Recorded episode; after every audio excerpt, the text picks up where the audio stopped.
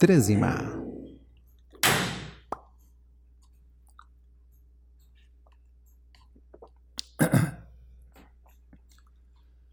Olá, estamos chegando com mais uma revista, mais uma lição. Né? Olá, estamos chegando com mais uma lição da revista, mais um podcast. Ixi, tô mais perdido que cego no tiroteio. Olá, estamos chegando com mais um podcast da revista Lições Bíblicas, nosso tema central, Fé na Prática. Hoje trataremos da lição número 13, Atenção, estamos em guerra. Para começar, durante toda a trajetória humana na Terra houve guerras, e ainda haverá enquanto houver esse ciclo natural da vida humana. Trataremos nessa lição da maior e mais demorada guerra de todos os tempos, a guerra espiritual. O termo guerra diz respeito a conflitos armados entre grupos ou nações, entre partidos de uma mesma nacionalidade ou de etnias diferentes com o fim de impor supremacia ou salvaguardar interesses materiais ou ideológicos. Guerra é combate, peleja, é conflito. Em regra, as guerras envolvem destruição e morte. Abordaremos nesta lição uma batalha que não está no campo visível e material, que em que um em que de um do lado, em que de um dos lados abordaremos nessa lição uma batalha, uma batalha que não está, tá? Abordaremos nessa lição uma batalha que não está no campo visível e material, em que de um lado está Satanás e do outro a igreja. É o maior conflito de toda a história que se possa imaginar. O inimigo da igreja é invisível e as armas para vencê-lo não são materiais ou carnais. A guerra que a igreja enfrenta é constante e só terminará quando o general da igreja, Cristo, vencer Satanás para sempre. Apocalipse 20, de 7 a 10. A vida do cristão não é uma colônia de férias, mas é uma batalha constante. Paulo descreve esta realidade e expõe as armas para vencermos o inimigo. Precisamos estar revestidos do poder de Deus, equipados com a verdade, com a couraça da justiça, causados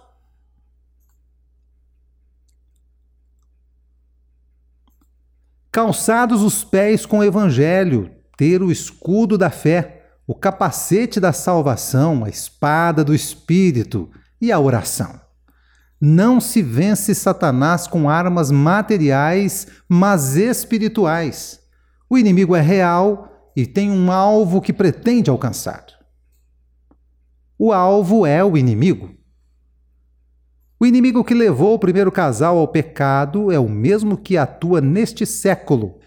Por isso, nunca devemos subestimá-lo e encará-lo como uma lenda, um mito ou uma energia negativa. Ele é real, perigoso, feroz e não brinca com os seus alvos. No entanto, também é importante ressaltar que não devemos superestimá-lo a ponto de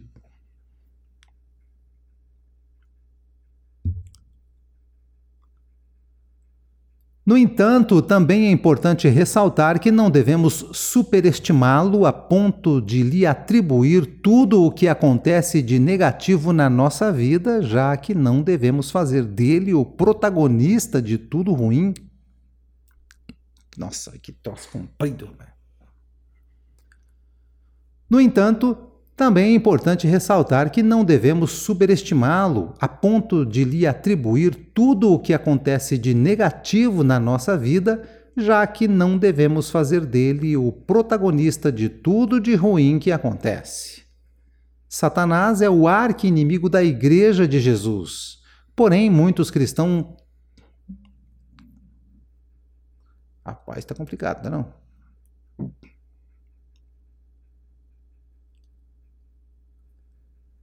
Satanás é o arqui-inimigo da Igreja de Jesus. Porém, muitos cristãos têm disparado suas munições no alvo errado. O apóstolo Paulo esclarece que não devemos lutar contra o ser humano, mas contra a cadeia hierárquica infernal, principados, potestades, príncipes das trevas e hostes espirituais da maldade. Veja verso 12. Essa força demoníaca estava atuando na cidade de Éfeso por meio dos deuses, ou seja, da religião, da cultura e de toda a forma de imoralidade, além de que. Caraca. Vamos lá. Essa força demoníaca estava atuando na cidade de Éfeso por meio dos deuses, ou seja, da religião, da cultura e de toda forma de imoralidade, além de que estava influenciando a vida de alguns cristãos de Éfeso. Essa atuação não é diferente nos dias atuais. Não se vence as forças das trevas com as armas usadas pelas forças armadas. Para vencermos Satanás e suas legiões, é preciso nos fortalecermos no Senhor e na força do seu poder. Verso 10. Revestimos-nos de toda a armadura de Deus e permanecermos firmes contra as ciladas do diabo. Verso 12. Contra quem você tem lutado nas suas guerras? Nossos equipamentos de guerra um soldado que vai à guerra deve estar preparado, bem equipado e armado. Normalmente, um soldado romano era equipado com capacete, com couraça, cinto, escudo, espada e com sandálias adequadas. Cada um desses equipamentos tinha uma função. O texto bíblico exorta os cristãos a tomarem toda a armadura de Deus, pois com ela é possível resistir a tudo quanto o dia mal chegar. Paulo associou simbolicamente ao cristão as mesmas armaduras utilizadas pelo soldado romano. O cinto, equipamento que segurava as outras partes da armadura, diz respeito à verdade. Verso 14. Pois a linguagem do cristão precisa. Para, estou embolando aqui. Jesus. Eu vou fazer de novo todo esse dois, ok? Vamos lá. Nossos equipamentos de guerra. Um soldado que vai à guerra deve estar preparado, bem equipado e armado. Normalmente, um soldado romano era equipado com capacete, couraça, cinto, escudo, espada e com sandálias adequadas. Cada um desses equipamentos tinha uma função. O texto bíblico exorta os cristãos a tomarem toda a armadura de Deus pois com ela é possível resistir a tudo quando o dia mal chegar. Versos 13 e 14a. Paulo associou simbolicamente ao cristão as mesmas armaduras utilizadas pelo soldado romano. O cinto, equipamento que segurava as outras partes da armadura, diz respeito à verdade, verso 14, pois a linguagem do cristão precisa girar em torno dela Caso contrário, pertencerá a Satanás, o pai da mentira. João 8,44. A couraça, que servia para proteger o soldado do pescoço à cintura, representa tanto a justiça que temos em Cristo, 2 Coríntios 5, 21, quanto ao caráter justo que precisamos exercer diariamente, Efésios 4, 24. O cristão tem ainda o dever de estar calçado com a preparação do Evangelho da Paz. Verso 15: Uma vez que é embaixador e portador das boas novas de salvação. 2 Coríntios 5, de 18 a 20. Felizes são os que anunciam as boas novas da salvação. Isaías 52, verso 7. O cristão deve também embraçar o escudo da fé, verso 16, a fim de se proteger das flechas inflamadas do inimigo. Usar sempre o capacete da salvação, verso 17, parte A, para proteger a mente dos ataques do inimigo, Filipenses 4, verso 8. E, por fim, empunhar a espada do Espírito, verso 17b, que é a palavra de Deus para vencer Satanás como fez Jesus no deserto. O bom soldado ora e vigia. Além das armas e dos equipamentos que o cristão precisa utilizar para sair vitorioso na luta constante contra Satanás, veremos aqui que duas coisas são necessárias na nossa caminhada cristã: a oração e a vigilância. Jesus deixou-nos o exemplo de vida de oração desde o início do seu ministério, uma vez que, logo após o seu batismo, foi para o deserto e orou. Durante todo o seu ministério, observa-se Jesus orava. Ele disse aos seus discípulos que vigiassem e orassem. A oração é o meio de fortalecimento do cristão para lutar e vencer o inimigo, pois ela o capacita a usar a armadura e a manusear a espada do espírito. Não se pode lutar na guerra espiritual com as próprias forças. A oração é um meio para a vitória contra Satanás, contra a carne e também contra o mundo. Ela é como o oxigênio. Sem ela morremos. A oração é o canal. Perdi aqui. Aqui. A oração é o canal que nos une ao trono de Deus. Enquanto Moisés levantava as mãos, José brandia a espada contra os Amalequitas. Veja Êxodo 17, de 8 a 16. Esse, esse parágrafo de novo. Enquanto Moisés levantava as mãos, Josué brandia a espada contra os Amalequitas. Veja Êxodo 17, de 8 a 16. A oração precisa ser constante, verso 18b, com toda súplica, intercessão e ação de graças. Mas o bom soldado de Cristo não deve deixar de ser vigilante. Caso contrário, sua vida de oração será inútil. O cristão precisa fazer como Neemias na reconstrução dos muros de Jerusalém. Ele orava, mas colocava guardas para lhes proteger contra os seus inimigos. Veja Neemias 4, no verso 9. Faça parte do exército do Senhor.